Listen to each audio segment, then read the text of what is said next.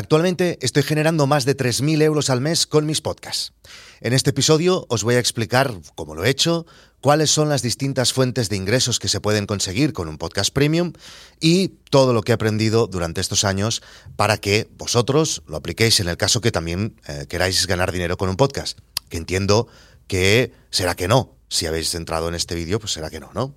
Pues ya está. Lo primero que siempre digo al respecto sobre este tema es, es que si hace dos o tres años me hubieran dicho que podría generar 3.000 euros al mes con podcast, con podcast de pago, pues les hubiera dicho que estaban locos. A mi favor, también diré que, aunque lo hubiese crudo en aquel momento, lo intenté. Así que bueno, supongo que algo de mérito debe de haber también un poquito. En primer lugar, os voy a desgranar esta cifra de los 3.000 euros que os he dicho al principio, eh, porque hay distintas fuentes de ingresos.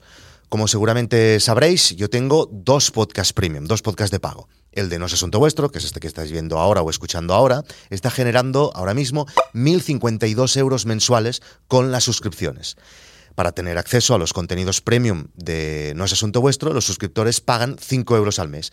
De momento, porque pronto, ya digo ahora, que voy a subir el precio para los nuevos usuarios. Así que si queréis aprovechar estos 5 eh, euritos y saber qué hacemos en No es Asunto Vuestro, pues ya lo sabéis.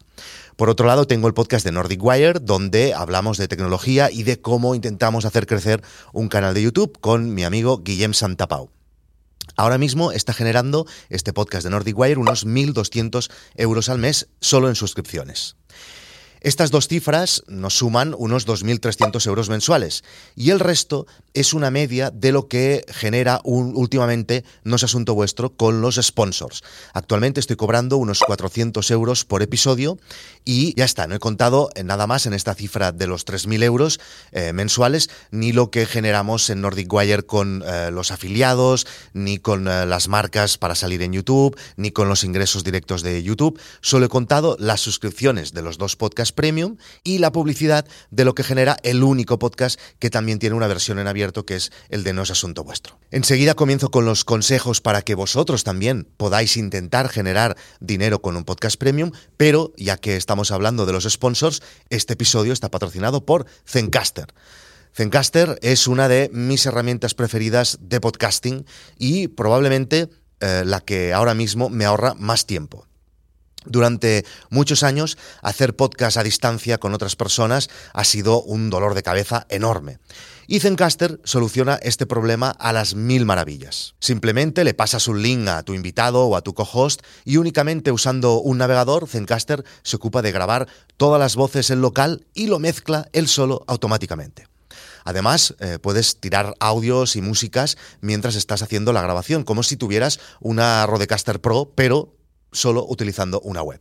Lo podéis usar completamente gratis y en caso que necesitéis la opción profesional, que es la que yo uso, os dan un 30% de descuento eh, con el link que os dejo en las notas del programa o utilizando el código Víctor Correal. Entonces, después de mi experiencia creando y generando ingresos con Podcast Premium, estos son los consejos que yo os daría. Número uno, hazlo. Lanza el podcast ya. No pienses tanto las cosas, coño. Haz cosas. Pensar siempre es una excusa para no hacer cosas. El mercado está ávido de consumir contenidos de pequeños creadores como tú y la verdad es que cada vez es más fácil conseguir que la gente acabe pagando por algo así. Número dos, si vas a hacer un podcast premium, necesitas acompañarlo de algún contenido en abierto para que la gente te descubra.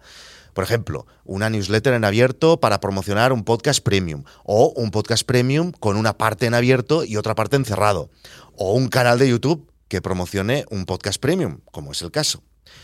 Número 3. Pensar muy bien la estrategia de contenidos e ir pivotando según la reacción de tu audiencia. No puedes ofrecer lo mismo en abierto que en cerrado. Lo que des en la parte premium tiene que estar relacionado, evidentemente, con lo que, con el tema de, de todo el podcast en general, pero tiene que tener mucho más valor que lo que das gratis. Esto es muy complicado, eh, encontrar este equilibrio entre lo abierto y lo cerrado, y la verdad es que lo mejor es hacer pruebas. Y precisamente este es el número cuatro. Haz muchas pruebas. Hacer pruebas es en todos los procesos del podcast y probar distintas configuraciones es la manera más rápida de acertar. Número 5. Ponte en valor. No pongas precios ridículos ni en las suscripciones ni para los sponsors.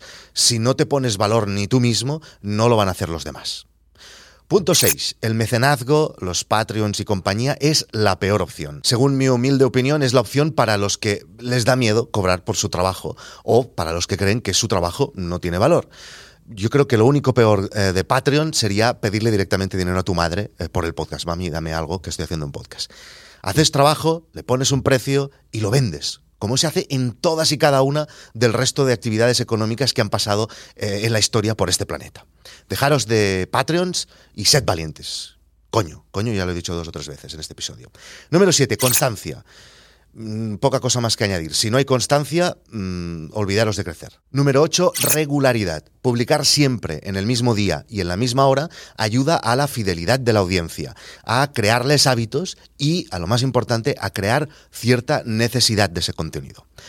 Número 9 es el tema. No os voy a decir que escojáis el tema según lo que os voy a explicar a continuación, pero lo digo simplemente para que quede constancia.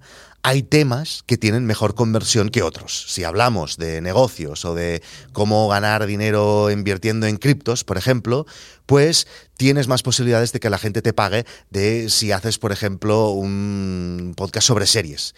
Pero si las series son tu pasión, supongo que ahí podríamos darle una vuelta, pero hoy no estoy hablando ni de formato ni de guion. Y número 10, y la última, y además yo creo que es la más importante para conseguir monetizar un podcast, y es que no lo hagas por la pasta. Si lo haces por la pasta, en el momento en que veas lo que cuesta que llegue la pasta, lo vas a dejar. Para que os hagáis una idea, no es asunto vuestro, hace tres años que tiene una opción de pago y ya veis cuáles son los números que estamos manejando ahora mismo. Si quieres acceder a todos los contenidos premium que ofrecemos en el podcast premium de No es Asunto Vuestro, apúntate en noesasuntovuestro.com. Nos vemos por internet. Chao.